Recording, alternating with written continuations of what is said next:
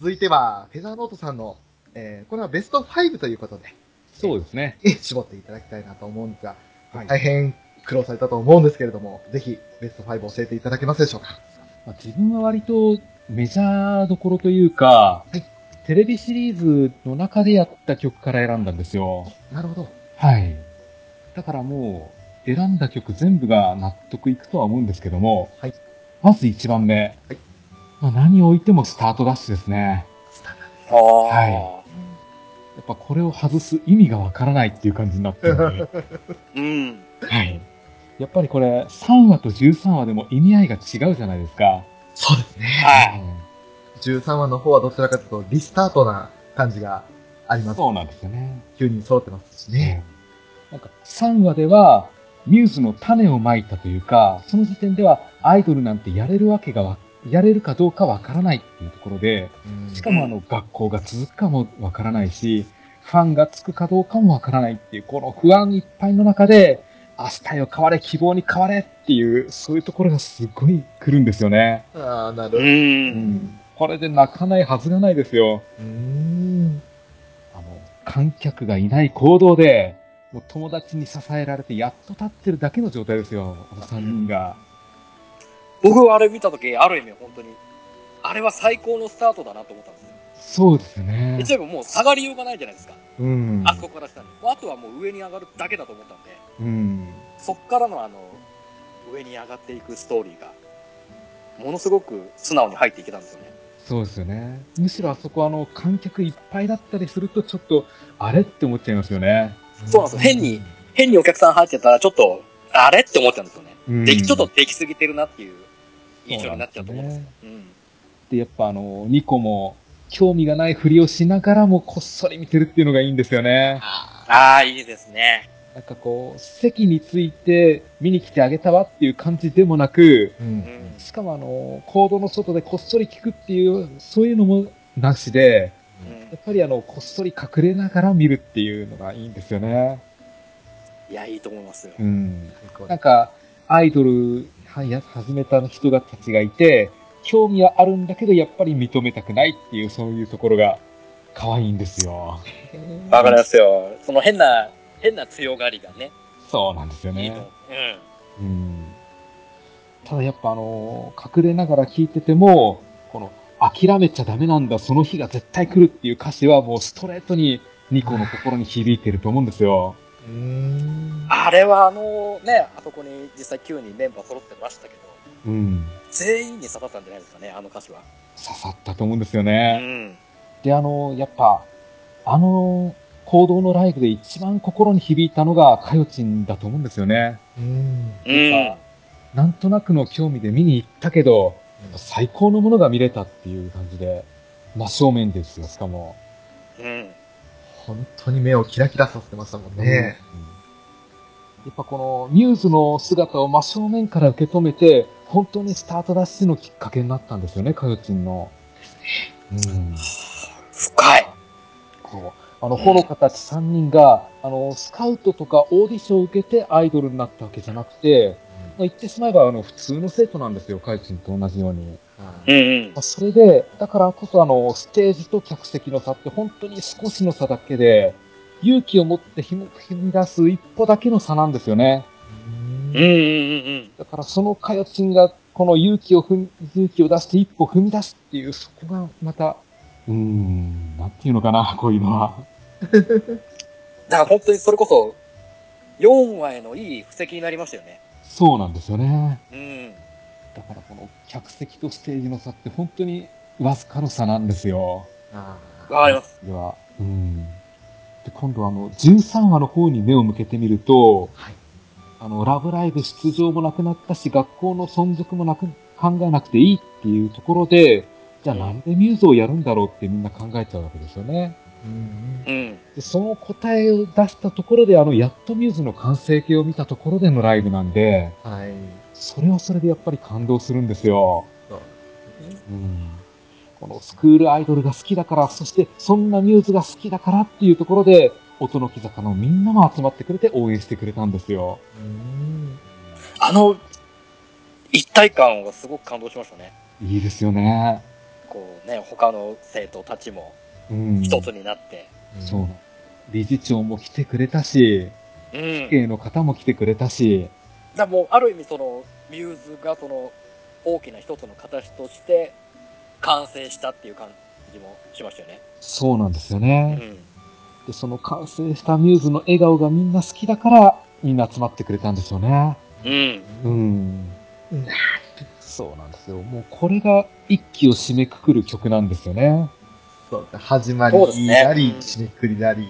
そうなんですよ。だからこの時点では、2期の制作ってまだ決まってないんですよね。はい。プロジェクトラブライブ自体もこの先どういう風に続いていくかっていうのもわからないんで、そこであの、一応ミューズの完成形っていうのを示したっていう時点なんですよね。はいただ、こうんの先どっちに行くんだろうっていうところでわからないんだけど、一応再スタートを切ったっていう。だからあの、ちょっと考えたんですけど、ユキホとアリサが音の木坂入るじゃないですか。はい。はい。で、アイドル研究部に入って、最初にやるライブはやっぱスタートダッシュから始まってほしいなって思うんですよね。うん。いいですね。ああ、なんかこのね、最初の一歩としてのこう伝統として伝えていってほしいですよね。やってほしいんですよね。うん。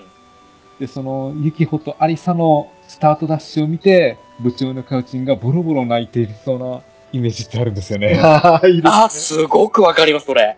ねそれこそまだユキホとアリサはまだ産毛の小鳥たちかもしれないですよね。そうなんですよ。いつか空に羽ばたくことを想像した赤やちの涙がうん浮かびますね。浮かぶんですよ。ああ、なるほど。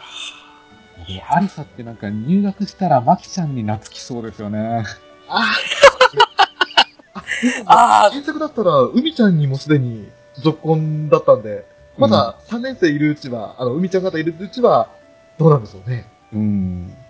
ただ、マキ先輩、マキ先輩ってまとわりつくアリサの姿が浮かぶんですよね。ああ、なるほど。ああ、すっごいですね。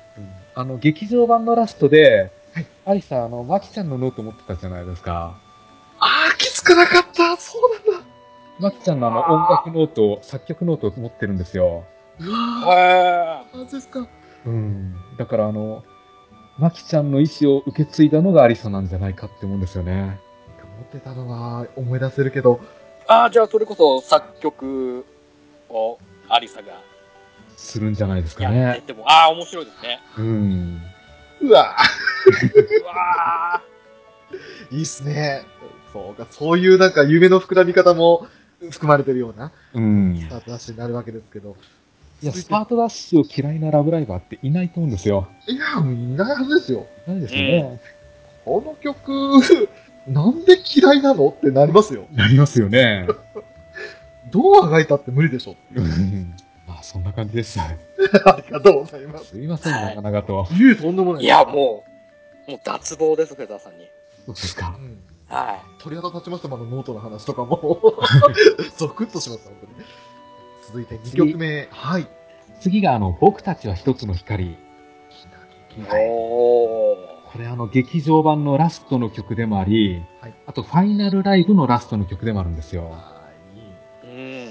だからこの一つの大きな物語が閉じていくっていうイメージがあるんですけど、だけど決してさよならは言わないっていうところですね。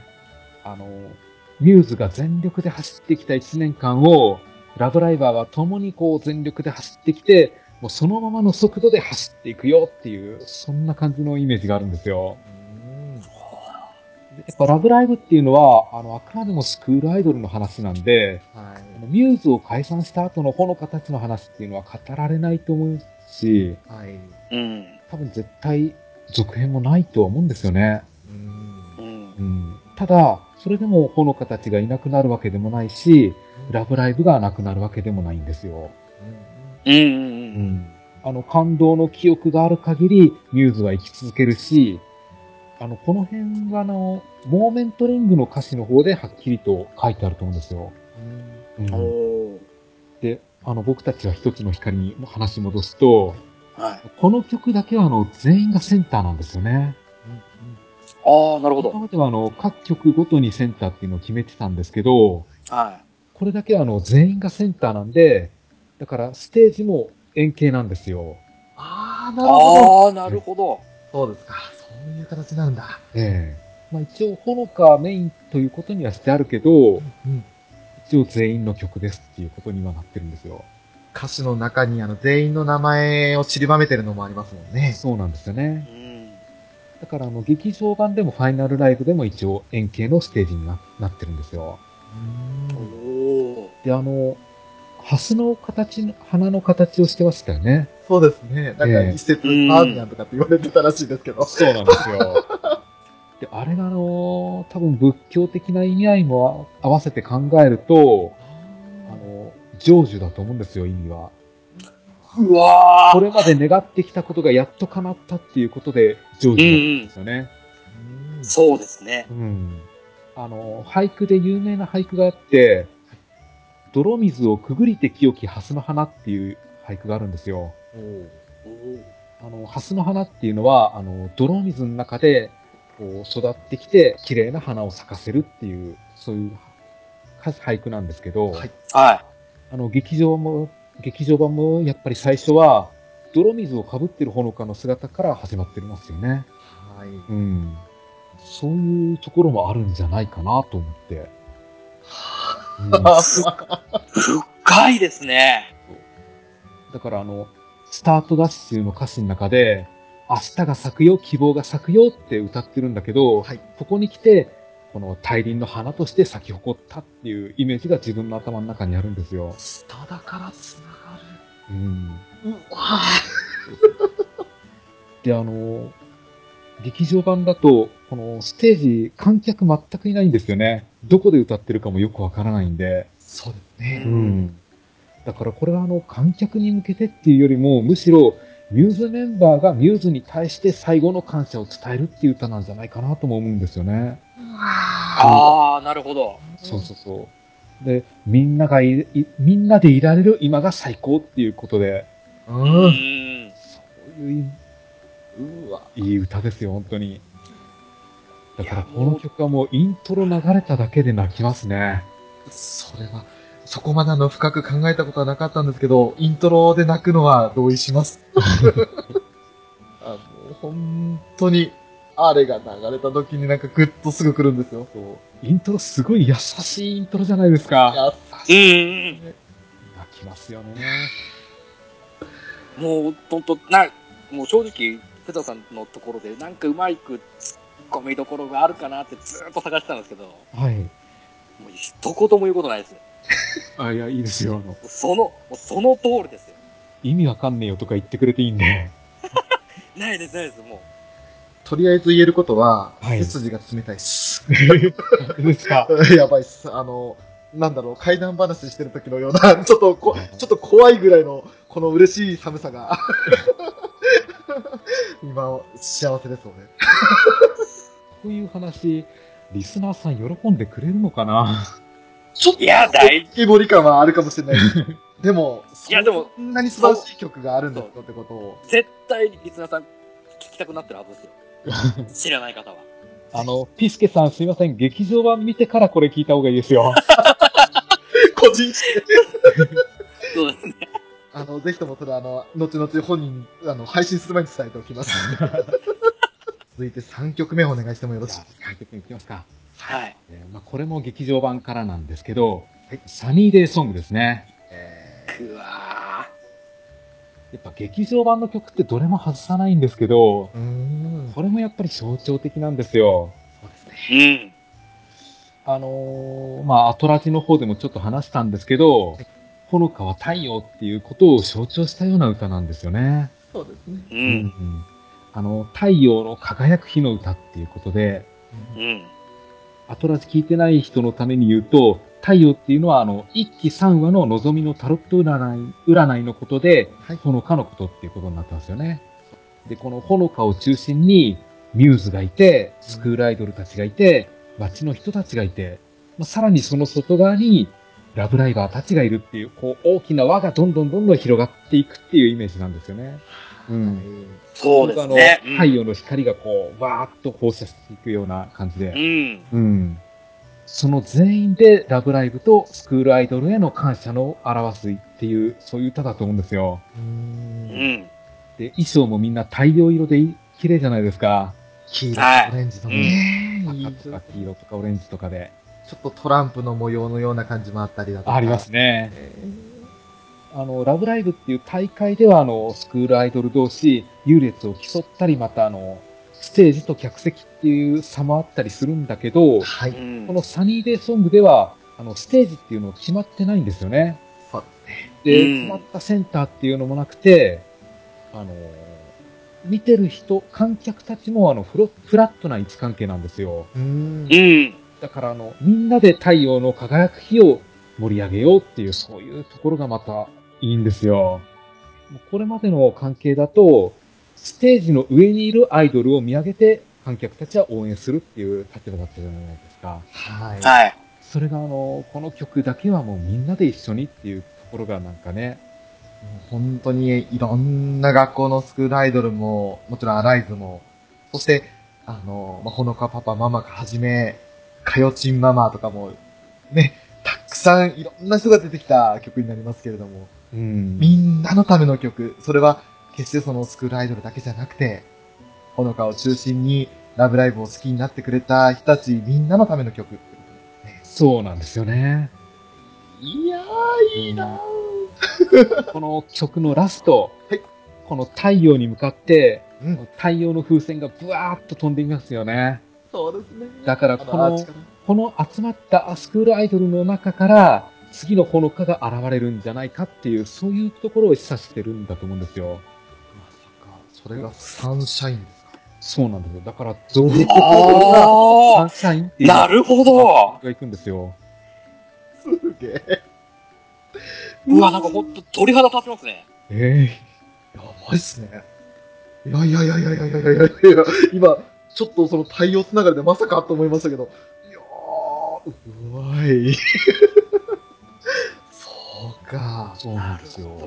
やばなんかほんと、うま、とてつもなくこの演出がうまいですよね、すべてにおいてう。まいんですよ。うん。うんいや、ちょっと名残惜しいですけど、4曲目お願いしていいですか？わかりました。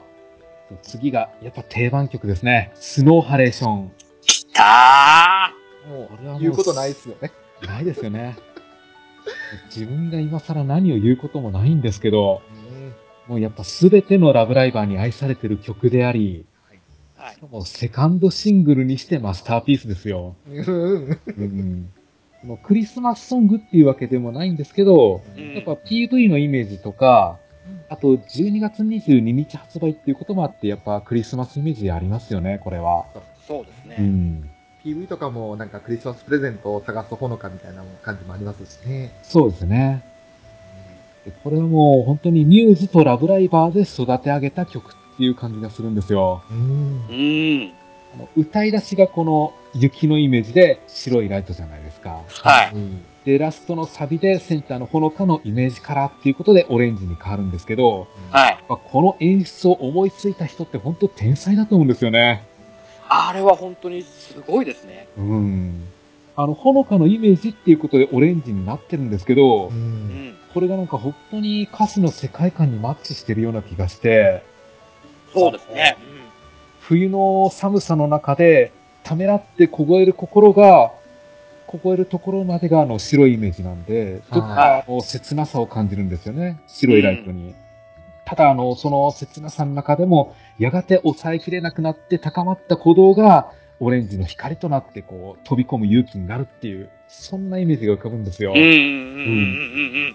で、この感じっていうのは、やっぱ赤いライトや青いライトだとちょっと出てないと思うんですよね。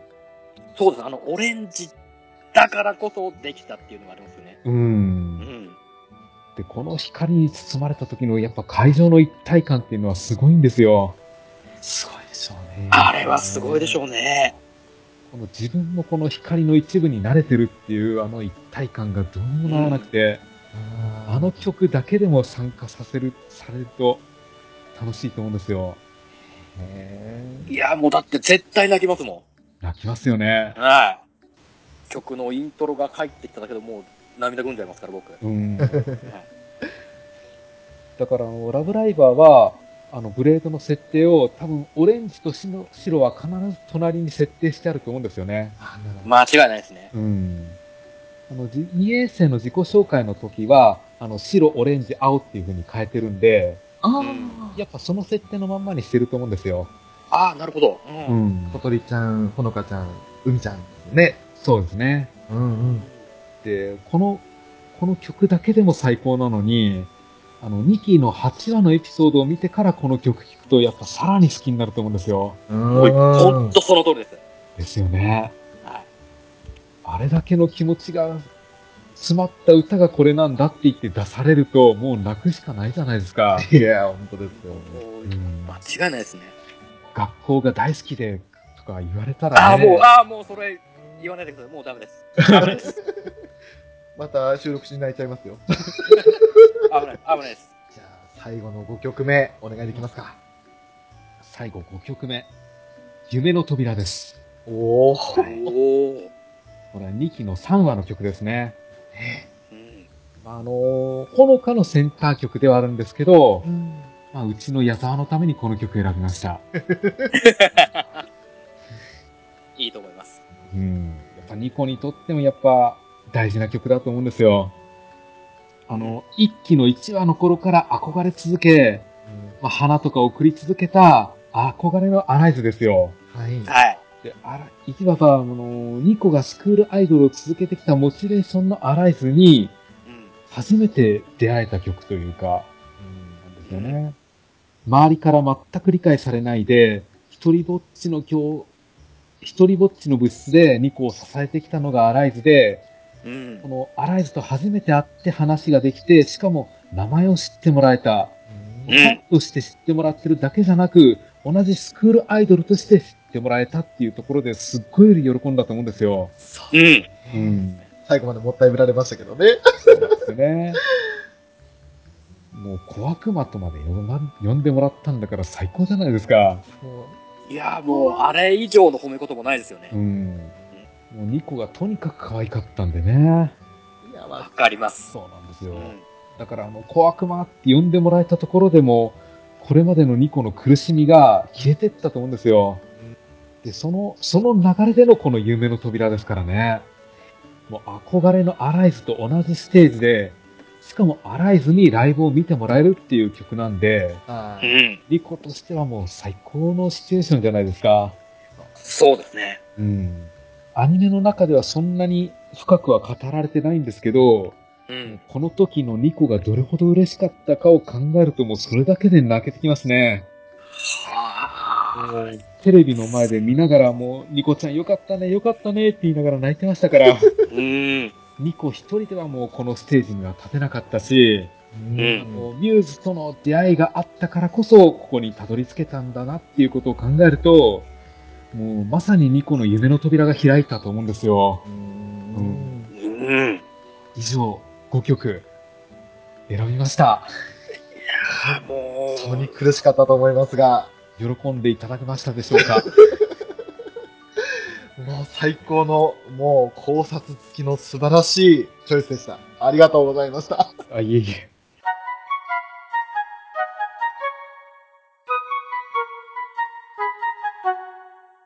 続いて、ショーのベスト5を言わせていただこうと思うんですが、はい。はい。えっ、と、まあ、これちょっと、ベスト1から、1番から順序付けていこうかなと思うんですけど、はい。はいすべての楽曲の中で一番好きな曲、ミュージックスタート。おうー。ん。これはマ、キちゃんセンタマキちゃんセンター。はい。はい。そうなんですよ。終わらないパーティー始めようですよ。ー。そうですね。最高の曲で、これはあの、一期が終わった後の、えー、シングル、まあ、シックスシングルという形になるんですけれども、そうですね。あの、まあ、正直、ショーはラブライブのコンテンツ全体の中で、一番好きなのは、あの文化放送のラジオアニメロミックスラブライブ、のぞえりラジオガーデンというラジオがあったんですけど、はい。あれが、あの、まあ、本編に次いで、一番そのコンテンツの中で一番好きなコンテンツなんですよね。おうー。ん。このミュージックスタートという曲は、その、のぞえりラジオのオープニングテーマとしても採用されていたんです。はいはい。だから、全91話あるのぞえラジオを聞くたびに、このミュージックスタートが流れてくるわけですけれども。うん。まあ、もう、一番いいのは、なんせこの、マキちゃんがセンターであるということと、はい。そして、はいウラキングさんが一押しのエリッチの中二ポーズですよ。あれですね。最後あの、指名のところでね、あの、ラブライブっていうのをそれぞれみんな指で形作ってやっていくんですけど、ちょっとこのラブライブの E の部分にエリチが当たっていて、それを右手でね、あの、E の形で作るんですけど、どう考えたってそれが中二ポーズにしか見えないって 言われてて。それがもう、なんか、ラジオでもね、ネタで取り上げられてましたが、あの、南條さん、あのポーズ好きだよな、とかって言って、馬鹿にされるって言って。だからこう、そういったそのなんか、曲そのものももちろんいい曲なんですけれど、なんかその PV の可愛さ、そして、ちょっと牧のイメージとは違うエンターテインメントな感じの PV になってるじゃないですか。そうですね。うん。あとは、まあちょっと、ロリッコマキちゃんがファンタジーで登場していたとか、でしたね。はい。そういったところも、なんかいろいろね、あの、マキちゃんの魅力はもちろん増すんですけれど、それ以上にそのミューズ全体が、あの、一気で、なんかこう、羽ばたいた後の新しいミューズの形というか、それを一つ表現した曲なのかなって感じがしています。ああ、そうですね。うちょうどあの、アニメと、アニメの1期と2期の間に出たシングルなんで、はい。あの1期だけじゃまだ終わらないんだよ、また続くんだよっていう、そんなイメージありましたね。まさに終わらないパーティーですよね。うん。うんこの曲がね、個人的にはあの、全楽曲の中で一番なんですよ。ああ、なるほおど。ー。で、続いてベスト2をはい。思うんですけれども、これがですね、プランタンという、まあ、ミューズなユニット、えほのかと小鳥とかよちんと、その3人で組むプランタンというユニットがあるんですが、はい。そのデビューシングル、ラブマージナル。おー。なるほど。これが2番なんですよ、個人的に。えーまあ、もうね、これはちょっと有名な話になるのかなと思うんですけれど、ライブリハーサル中に、そのプランタンがラブマージナルを練習してる時に、それを見ていた残りの6人が、特にリッピーが、そのラブマージナルを聞いて泣いたというエピソードもん。ね、あるものですし、まあ、なんせそのミューズメンバーの中からも人気の曲ですね。うん。わかります。そして、最高のエピソードになるのが、あの、このデビューシングルの発売イベントに、当時来たのは大体80人ぐらいのファンだったということなんですけど、はい。あのー、ウッチーですね、小鳥役の内田彩さんが、ここに来た80人が絶対自慢できるようにしてみせるから、っていうふうに宣言をその場でして、うん。その宣言から5年後ですよ。そうですね。東京ドームでファイナルライブを行うという結果にまで、ラブライブというコンテンツを大きくして、うん。ウッチーの有言実行力半端ねえなと。すごかったですようね。ん。その場でね、あの、言える状況では当時なかったわけじゃないですか。そうなんですよ。まだ数百枚売れればいい。下手したらその1000枚やっと超えたぐらいのシングルの売り上げ数だったわけですから。うん。とてもじゃないけど、ファンだって80人しかですよ、今となっては。80人しか来なかったわけですから。はい。そんな中でね、自慢できるようにしてみせるという宣言した通りのことをうん。やってのけたわけですし、そうですね。あとはもう、この曲に関してのエピソードで言ったら、まあ、えっ、と、アニマックスミュージックスという、アニマックスが主催する音楽イベントで、2014年にあの台湾で行われた、そのものが、イベントがあったんですけれど、そこで、あの、ミモリン、ミモリー鈴子さんと、あと、フリップサイド、まあ、南條さんが所属するグループですね。が、その、アコースティック生演奏で、台湾でこのラブマージナルを披露したと。おー。うーお話を聞いて、で、しかもそれがちょっと見る機会がたまたまありまして、うん。うん。うわーもともと歌うまい二人じゃないですか、ニーモニさんとそうですね。うんんなんで、その二人がね、本来ラブマージナルを歌ってない、その、リリホワのミモリンと、ビビの南條さんですよ。その二人が歌った、もうラブマージナルが鳥肌もので、うわ、これがすげえなっていうふうに思ったのも印象強い曲ですね。なるほど。なるほで、3曲目はい。が、えー、これはですね、先ほど、フェザーノさんも挙げられた夢の扉のカップリング曲。になるんですが、センチメンタルステップス。はいはいはい。ん。これあのー挿入歌シングルの中で唯一、あの、劇中で採用されてない曲なんですよね。そうですね。イメージ、勝手なイメージなんですけれど、はい。ミューズの、まあ、誰かの隣にいる顔の見えない幼馴染っていうイメージの曲なんですよ。おなるん。なんかあの、本当に気がついたら大人っぽくなってたねとか、でもいつも見てるから気づかなかったとか、そんな感じの雰囲気がどこかこう悲しげなんだけど、頼もしげにも聞こえるという。うん。その、なんだろう、そこにいるのはもしかしたら自分なのかなとかって勝手に思っちゃうような、あー、なるほど。うん。そんな、あの、優しいけど切ない歌なんですよね。はい。まあ、これをね、あの、ファイナルライブの前の日、3月30日に、あの、レコメンっていうラジオ番組がありまして、あー、はいはい。うん。あの、ファイナルライブ前夜祭ということで、あの、ミューズ特集が組まれていたんですけれど、えそこにゲストであの出られた、えー、キスマイフト2の宮田くん。がおっしゃってたんですが、家で鼻歌でこの、まあ、SSS と呼ばれるセンチメンタルステップスを歌って、鼻歌で歌っていただけで泣いたっていう、人生初の経験をしたっていうエピソードを話されていて、いやー、そこまで行くとすげえなとも半分思いつつ、でもわかるっていう。本当にあのーこれはですね、もしまだ聞かれてない方がいれば、ちょっと他のミューズの曲とはイメージが若干違うかもしれないんですけど、うん。うん。素敵な曲なので、これもね、あの第3位なんです、個人的には。なるほど。いやー、いい曲ですよ。いやー、もう最高です。そして4番目。はい。これがですね、あの、ちょっとびっくりしたのが、裏キングさんの被ったんですよ。おおかぐやの城で踊りたい。あこれですね、あの、俺、ラブライブというコンテンツ、まあ、スクフェスから始めたわけですけれども、ー。はい。そのスクフェスを遊んでる中で、初めてクリア回数 S120 回クリアした曲です。へえ。おー。ハードモード。これをクリアして、S ランクにして、もうそれだけ演リピしたいと思った曲なるほど。うん。で、そのかぐやの城で踊りたいが好きすぎて、このかぐやの城で踊りたいをネット検索したんですよ。はい。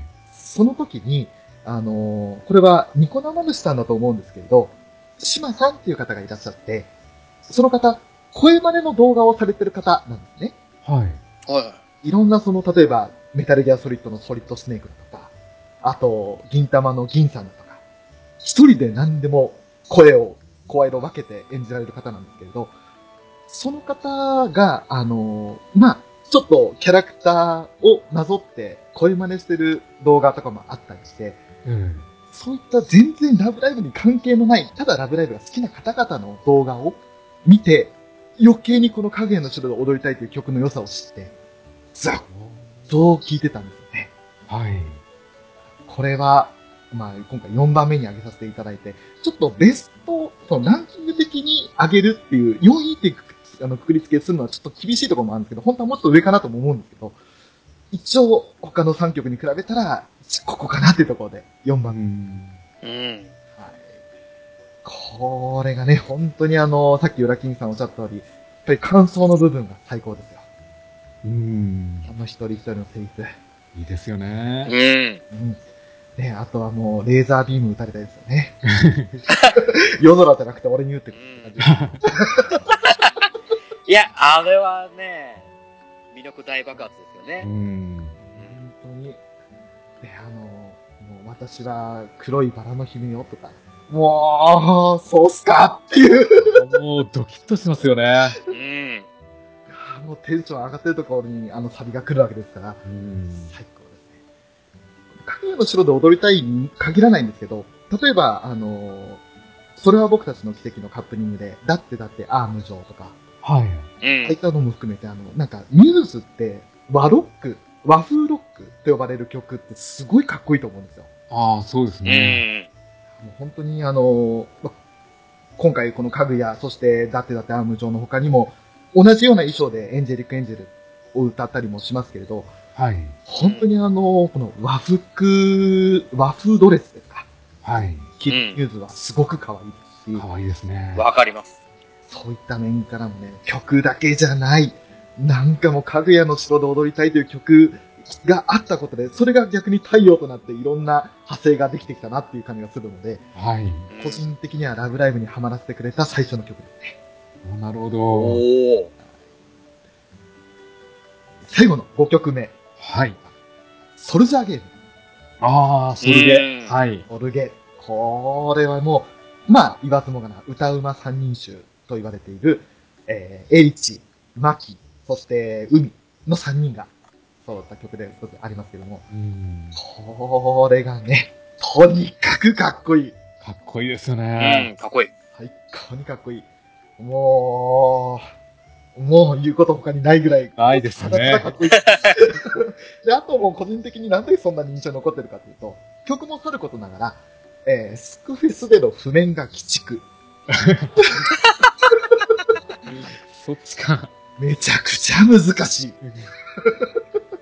あの、S ランククリアが未だに、あの、コンボができない。ああ。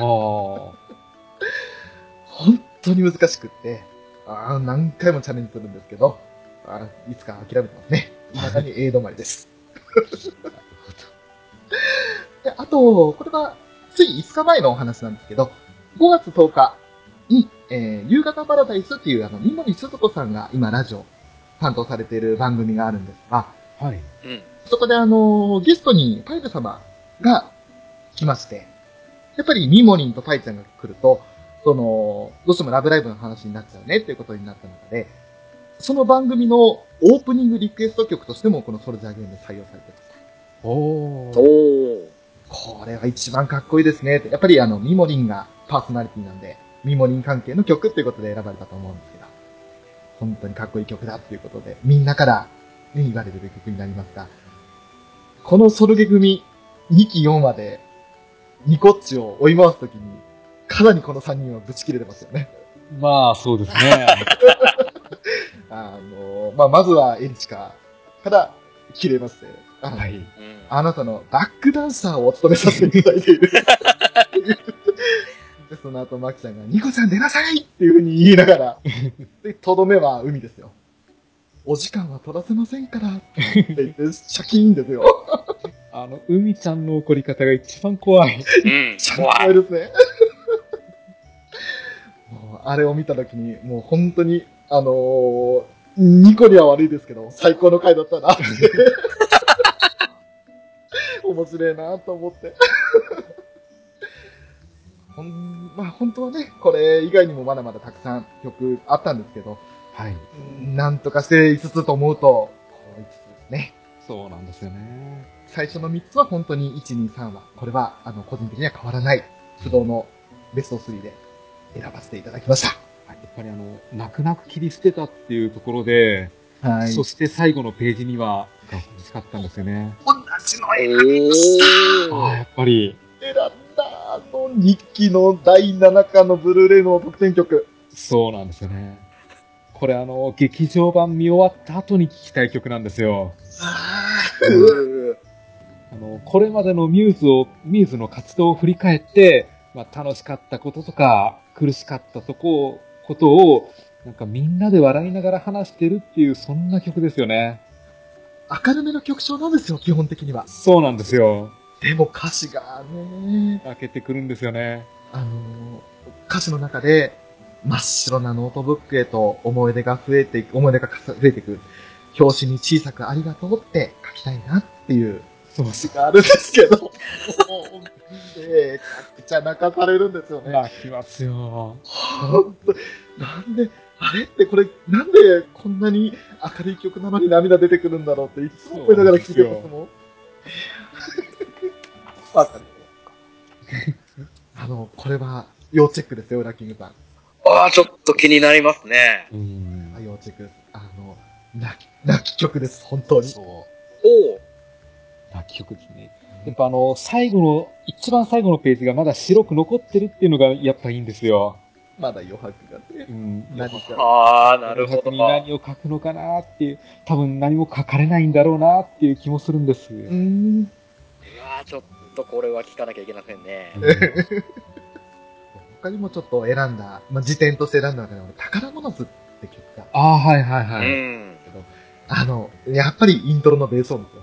えドゥン、んっていう、あの始まりがもう、やっぱりなんかこう、あ、始まる始まるっていう感じで、うんそうですね、それもあるし、あとはやっぱり宝物ですよね。みんなのことをね、うん。表現する。あの、言葉の遊び方というか、遊ばせ方か、がすごく丁寧な曲だと思いきや、途中でちょっとアイドルらしからぬ暗示をかけるみたいな表現もあったりだとか。そうですね。だから、あの確実にショーはね、この曲を好きになるという暗示はかけられますね。あの、スクフェスのために書き下ろされた初めての曲なんですよね。そうですね。もうスクフェスのための曲って言ってもいいぐらいの。うん。はい。あ、じゃあもうだからそれこそテレビ CM とかでも流れるわけですね。そうだ。CM 曲として。今ここで見つけた宝物ですよ。そうですね。うん。うん。本当に困ったんですよね。ま あ選びましたよ。いや、楽しいですね、この企画。楽しいですね。なんか、ね、意外とある程度被るかなと思ったけど、意外とみんなばらけましたよね。ばらけましたね。よかったですね、それもまた。でも本当にあの最初に裏キングさんに家具やって言われた時に、はいおおっと思いましたし、あ、でも i p ちょっと被っちゃったとかって思いながら。でも関係ねえって、それだけあの、みんなが好きな曲だと思って。うん。うん。いや、面白い。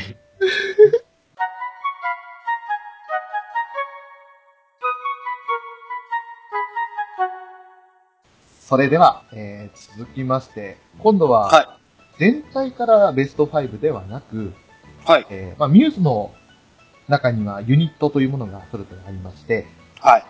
えー先ほど少しご紹介したプランタン、ほのか、小鳥、かよちんの3人で組むプランタンというユニットと、はい。そして、H、マキ、ニコで組むビビというユニはいットと、そして、海、えーと、リン、そしてのぞみの3人で組むリリー・ホワイトというものがあるわけですけれども、はい。この3組もそれぞれ、えー6曲、7曲ぐらいですか、出しているんですが、はいはい。その曲を、の中でベストを決めるとすれば一つ何かというところを、えーフェザーさんに聞いていきたいなと思うんですが、はい。はい。ぜひ、えープランタン、リビ、リリフォア、それぞれのベストを教えていただけますでしょうか。わかりました。じゃあまず、プランタンからいきます。はい。プランタンのベスト、ナイチンゲールラブソングです。まあ、これはもう小鳥ちゃんのセンター曲ですね。はーい。はい。なんかあの、カゴの中に閉じ込められた小鳥っていうイメージがぴったりなんですよね。あの、物事をははっきりと言えない小鳥ちゃんに合うんですよ。うん。あの、なんていうんですかね。一期の終盤で、はい。留学のことをほのかになかなか打ち明けられない小鳥が、なんかあの、不自由な小鳥の気持ちにすっごい似てると思うんですよ。あうん。ー。なるほど。ほのかにはっきりと言えないこ悩んでる小鳥のシーンに、もしこのナイチンゲールラブソングが流れたら、うわーってなりますよ。あー。ああ、そうですね。まああの頃はまだこの曲なかったんですけどね。でも、そのアニメの、なんか葛藤というか、言えないところも含めてこの曲になったって考えると、ちょっと、グッときますよね。そうなんですよ。だから本当にカゴの中に閉じ込められた小鳥っていうイメージなんですよね。うーん。まああの余談なんだけど、この空港ロビーで、ほのかが小鳥の腕掴むじゃないですか。はいはいはい。あの時の小鳥ちゃんの辛そうな顔がもう本当に辛く、見てても泣いて泣けて、ああ、はい小鳥ちゃんって思うんですよね。うん。うん。もう泣くほど嬉しいはずなんだけど、い。なんかこのままほほのかのところに行ってしまったら、なんかまた何もできない自分に戻るんじゃないかっていう、そのためらいというか葛藤がすごい感じられて、うーん。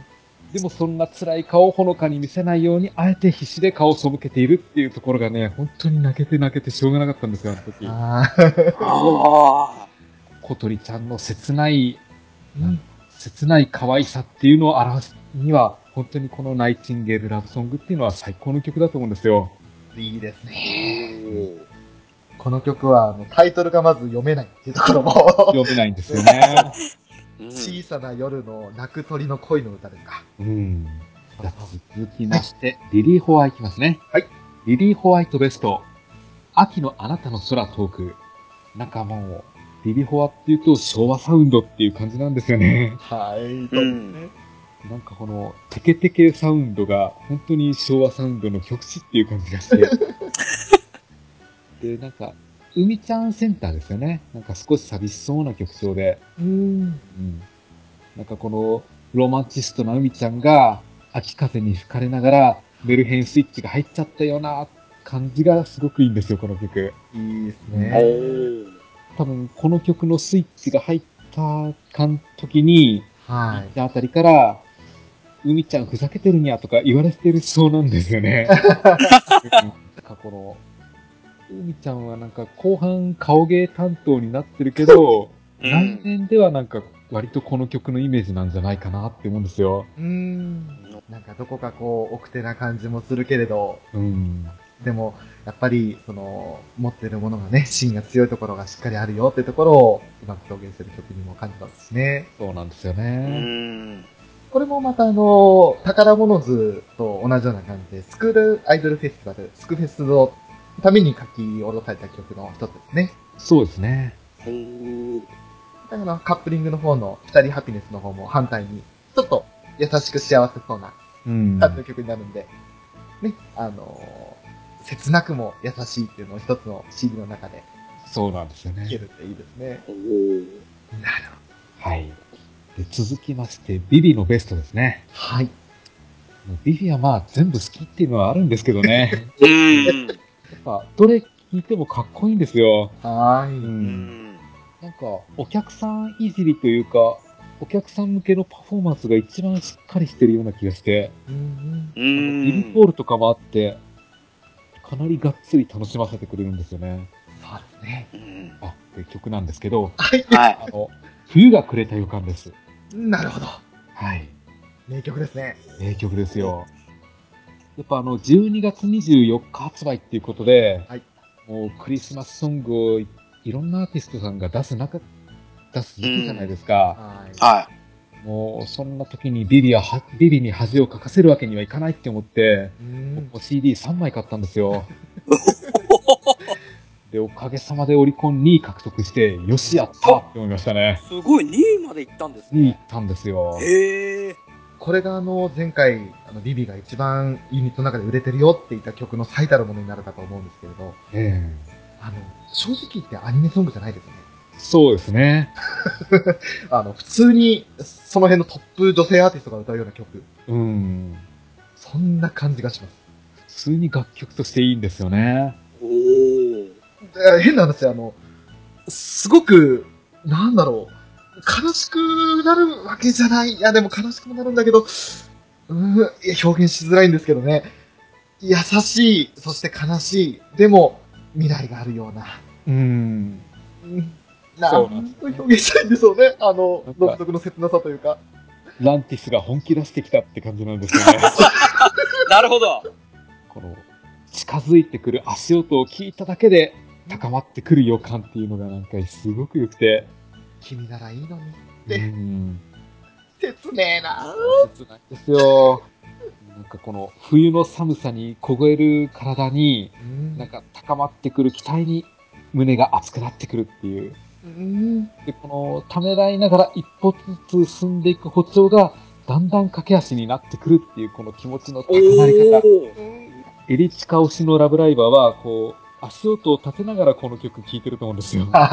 なんですって？こう、いいこと聞きました。うん。足音立ててると、エリチがその足音を聞いてくれてるんじゃないかって思ってますよ。バンバン聞かせますよ。本当に、あの、なんでエリチをそんな冬空の下で待たせてるんだっていうね。もうニコと待ってたらすぐ怒りますよ。うーん、それ、どれだけ待たせんのよって怒ってますよ。マキだったら意味わかんないですよ。うん。多分いないっすよね、その場に。うん。待て、待てずにいなさそうですよね。そう。この冬がくれた予感、これも先ほどのリリフォアの秋のあなたの空トークと同じで、スクライドフェスティバルに書き下ろされた曲、ビビ版の方ですね。そうですね。カップリング曲のトラブルバスターズはやばいっす。やばいですね、あれは。フィフスライブのトラブルバスターズは本当やばかった。やばかっあれ、やばかったですね。うん。の、なんであの時会場にいなかったんだろうって本当後悔しました。あれはもう、一人に空丸のおかげですよね。ねーうん。あんなコールするかって、もう、だって、南條さんとか笑い転げてたじゃないですか。えそうですね。しかも、その、フィフスライブのね、まあ、ビビコールがあって、それが次の曲に活かされるわけですから。そうですね。うん。そうですね。じゃあ、その3曲、それぞれ、プランタン、リーリホワ、ビビと選んでいただいたわけですね。はい。ありがとうございます。じゃあ、続いて、ショーが選んだベストをそれぞれ言っていきたいと思うんですけれど、はい。はい。まずはプランタン。これはですね、まあ、先ほどのラブマージナルは全体の中の2位と挙げさせていただいたんですが、はい。それを、まあ、あえて外して、残りの楽曲の中から選ばせていただくと、えー、No Exit Orion。おー。うん。えー、まあ、一言で言うと、ヤンデレ曲ですよ。そうですね。おー。もうね、あの、先ほどのナイチンゲールラブソングとはまたちょっと違って、こうなんかぐいぐい前に来る感じがするんですよね。うーん。そうですね。でもね、あのちょっと怖い石が、怖いというか、これはね、あの、ある意味嬉しいんですけれど、あの、冬の星座よ私に力をください。あなたを、ね、えっ、と、オリオンに閉じ込めたいみたいな感じの、はいはいオリオンに閉じ込めたいみたいなやつがあるんですけど、もう逆にそのナイチンゲールラブソングでは小鳥が囚われた鳥かごの中にラブライブを閉じ込めるみたいな感じになるわけですが、そうですね。もう、もうここはね、最初に聞いて、まず、やべ、これはいい曲だと思って。それまでそのヤンデルとかあまりそういうキャラクターで好きになれなかったんですけど、プランタンのオリオンに囚われるんだったら、ああ、我が生涯に一遍の悔いに。そう思わせてくれる、テンションの高い、やばい曲ですね。なるほど。この EXIT オリオン。まあ、これは、あのー曲としては一応カップリング曲に当たるんですけれど、そうね、ワオワオパワフルデイというシングル、ユニットシングルがあって、はい。それのカップリング曲になりますね。そうですね。はい。えー続きまして、えー、リーホアの曲なんですが、微熱からミステリー。おー、いい曲。うん。まあもうリリーホアを代表する昭和風の曲調のね、はい。最高の曲ですけれども。まああの、なんでこれが一番に来たかっていうと、やっぱりスクフェスになっちゃうんですが、はい。エキスパートの譜面が鬼畜なんですよ。もう、もうやめてくれよっていつも、これこそ本当に全然コンボ取れなくて。もうひどいっていう、その、ちょっと嫌なイメージから来た曲なんでは、曲、曲なんですけど、た、だあの、まあ、スクフェスっていうその一番難しいところの譜面と、あと、そこは、まあ、PV というかあれは、えっ、と、ビータ版のゲームの方で、ちょうどその、振りが見られると思うんですけど、お尻フリフリがあるじゃないですか。はいはい。あ。のところで。えっ、と、のぞみ、海、りんの順かな？あ、違った。りん、海、のぞみの順か。の順で、どんどん腰振っていくんですけど、まあ、あれも可愛らしいですし。なんか、なんだろう、この曲、すごくスクフェスで嫌な思いされてるのに、すごいいい曲だなって思える。すごく印象に残ってますね。なるほど。そして、ビビですね。はい。これはですね、あの、まあ、たまたまね、あの、フルコーラス聴く機会があって、それで選ばせていただいたんですけれど、レア曲です。サイレントトゥナイト。あー、そっち行ったか。はい。なるほど。これはですね、あの、本当に持ってる人少ないと思うんですよ。なぜかというと、アニメ第2期のブルーレイを全巻アニメイトで購入したら、ついてくるレア曲なんです。うわ、なんか、うまい商売しますね。そうなんですよね。ねあの、だから普通じゃ聞きなかなか聞けない曲だと思うんですけれど、たまたまちょっと聞く機会がありまして聞かせていただいて、ああ、涙流れましたね。でね、あの、これは本当に後悔してることなんですけど、札幌で行われたファンミーティング、はい。そこでこのサイレントトゥナイトをパイル様がソロで披露したそうなんですよ。おー。おー。ねえその時にもしラブライブを知っていて、まあそのファンミーティングを行われたのがニトリ文化ホールっていうんですけれど、はい。うん、まああの、ファンの間ではね、その時にあの、ウッチーもいたので、小鳥文化ホールって言われてるそうなんですが、化ホールにもし行けていたら、ね、あの、本当に良かっただろうなって思う曲で。いやーもう、いけてたら、ラブライバーに自慢できますよ。いや、そううん。ね。いやー本当にね、あのいや後悔してます。だから、コンプリートベストとか出るじゃないですか、年末は。はい。それに収録されることを切に願っていますね。ん。そんな3曲を選ばせていただきました。ありがとうございます。ありがとうございます。楽しかったです。では、続きまして、えーまあ、歌詞の点ではい。選ぶ3曲をちょっと選んでみたいなと思うんですが、一応ですね、あのー、3曲ということで、これをまずフェザーさんにお聞きしたいなと思うんですけれど、わかりました。はい、お願いします。じゃあいきますね。ラブマージナルです。いやー、やっぱこれは歌詞いいですね。最高ですね。うーん。あの、青く透明な私になりたい。うん。友達のままであなたの前で、隠しきれない胸のときめき、心透明な私を返して、最高じゃないですか。ほんよく考えたなって思いますよ。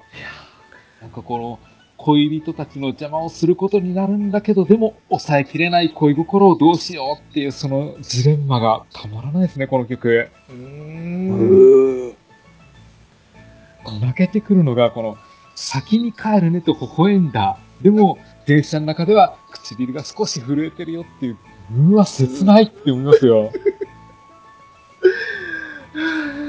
本当でもう、緊張すな。いい曲ですよね、これ。いや、もう個人的には、あの、すべての楽曲の中で2番目の曲なんで、はい。もう、わかります。ね次が、Someday of My Life。おー、ほのかの曲だ。やっぱなんかこの曲って、なんか卒業して、はい音の木坂の日々を、あと、ミューズメンバーたちのことをなんか思い返すような歌に思えるんですよ。はい。うん。約束しましょう。いつか離れ離れになっても、うん。再びここで見つめ合えれば、美しい花咲き誇る。はい。やっぱこの、みんなでいつかまたほ音の木坂に、音の木坂で会うことがあるんじゃないかなっていう、そんな風に思えるんですよね。う。うんん。で、この、流れる思いを消えないで、私たちは同じ場所で明日を見ていた。なんかもうこの、嬉しかったこと、悲しかったことを、すごい思い返すじゃないですか、この曲。うん。はい。うん。いい曲だなって思いますよ、この曲は。チョイス最高のチョイスだな。もう一曲いきますね。はい。えーそれは僕たちの奇跡。いいですうね。ん本当に2期のためにあるような曲だと思うんですよ。うん2期全体の流れを表してる歌っていうか、はい。もう次は絶対譲れないよ。残された時間を握りしめて、これがもうなんか、一期でラブライブ負けたじゃないですか。はい。うん。負けたというか出れなくなったというか、ははい。だけど次はもう絶対勝ちに行くんだっていう、そういうイメージもありますし、だけど、やっぱり3年生たちのこともあるし、うん残された時間はもう貴重だよっていう、そういうところもあって、うん。ただあの、2番ではあの、限られた時間を楽しもうよっていう、割と前向きでもあるんですよね。だからこの曲は本当にいい曲です。もう、確かに2期すべてに繋がってきますよね。うん。2期の1話であの、出るだけじゃ足りない、優勝しようっていうのも、残された時間を本当に使い切るっていう決意の表れですし、そうなんですよね。最高の結果を求めるっていうほのかの決意。うん。いや、だから2期始まった時点で残り半年しかないんですよね。そうですねい。。おー。それであの、ゆきほの言葉にね、次のラブライブ開催は3月だよ。3年生、われ私たちが入学するってことは3年生がどうなるかわかるでしょって言われて、ハッとするんですよね。そうなんですよ。いい この歌は本当歌詞もよく考えられてるなって思うんですよ。なぁ今回外したんですけど、はいラブウィングベルの歌詞も大好きです。大好きです。うん。大好き。あ、なんかもうね、その、ラブウィングベルって単語を聞いただけでまた目頭が熱くなっちゃいますね。俺ちょっと今、もう本当に泣いてますよ、今。ありがとうございます。はい。続いて、ショーが選ばせていただく曲、3曲ですが、はい。1つ目、キラキラセンセーション。おー。ん。2期の12話で披露された感動の曲ですけれども、ミューズが行き着いたひとまずの終着点となるか、そうですね。うん。あのー本当に奇跡、それは今さ、ここなんだ。みんなの思いが導いた場所なんだ。っていう、ラブライブの会場、決勝会場で、その場所に立っているミューズ9人。本当に歌詞とリンクしてて、うん。それはもうみんなで叶える物語、夢のストーリーっていう歌詞続くわけじゃないですか。そうですうね。ん。夢のストーリー、その先にたどり着いたのがこの場なんだっていう、この歌詞がもう素敵なんですよ。いいですよね。いいですね。もう見返せば見返すほどこの歌詞の重みが伝わるというか、やっぱあの、みんなで叶える物語っていう歌詞をそのまんま入れてるっていうのがいいですよね。いいですね。おー。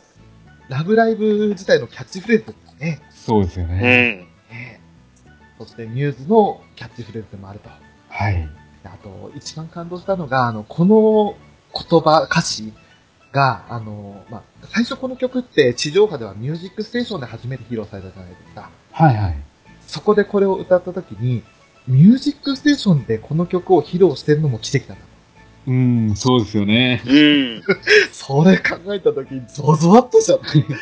俺あの、ミュージックステーションって、お世辞にもなんかあの、周りの観客の盛り上がり方とか、ほとんど皆無だったじゃないですか。はいはい。で一緒に出てたジャスティン・ビーバーとかもめっちゃしらけてたじゃないですか。うん。そんな中で、あのー視聴率とかを見たら、ミューズが出た時だけ、M ステの視聴率半端なく上がってて、それまで7、8%だったものが25%ぐらいまでぐっと上がったんですよ。そうですね。うわーっていう。で、そのミューズが終わったらすぐまた7、8%に戻ったっていう。はい。ねなんかいろんな奇跡を起こしたなっていう感じもするんですけど、まあ、そうですね。本当に涙が出る曲です。はい。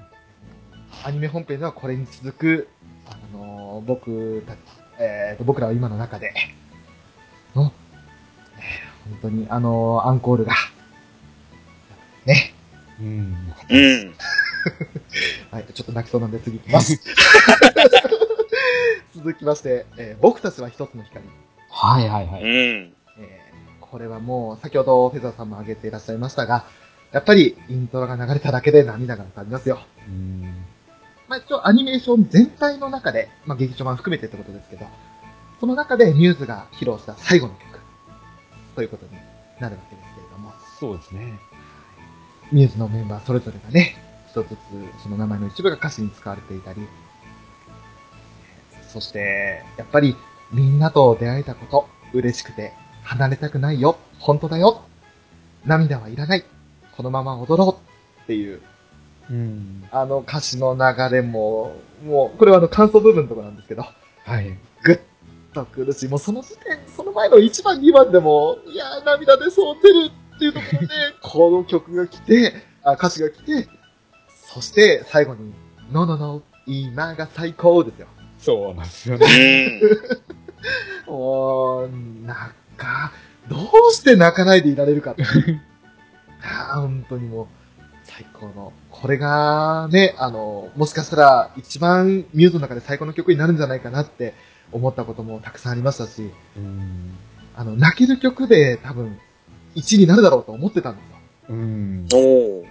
ところがどっこいですよ。ファイナルシングルのカップリングに恐ろしいのが来ちゃいまして、はい。3曲目。おーさようならへ、さようなら。はいはいはい。ファイナルシングル、モーメントリングとい。う曲のカップリング曲になるんですが、これが来たことによって僕たちは一つの光と二強になっちゃったんですよ。なるほど。お。あのーもう歌詞そのまま言ってい。くと、懐かしさに浸るより、また会えると笑い。合って、さよならはい。いつかまたねの意味だよ。それは大胆な未来のハロー。さよならは取っておい。てよ。もしもの時まで。さようならへ、さよなら。なんて、むちゃくちゃを言いたくなった。っていう終わり方になるんですけど。グッときますね。うん。あれ、それまでさようなら、もしかしたらまた会えるのかもって思ったら、最後に、あ、めちゃくちゃ言ってたのかよって思っちゃって、うおーっと思って。本当にね、あの、もしかしたらまだあるかもしれない未来があるかも。でも、あ、やっぱりないのかもしれない。でも、最高の感動を与えてもらったなっていうのを、いろんな感情がこの曲の中でうごめくんですよ。なるほど。うん。ね、あの、チョイスしたのが全部泣ける曲だったんですけど、はいいやいや、いいですよ。この3曲をね、私は選ばせていただきました。はい。はい。ありがとうございます。ありがとうございあます。りがとうございます。パート3に続くよ。ここまで聞いてくれてありがとね。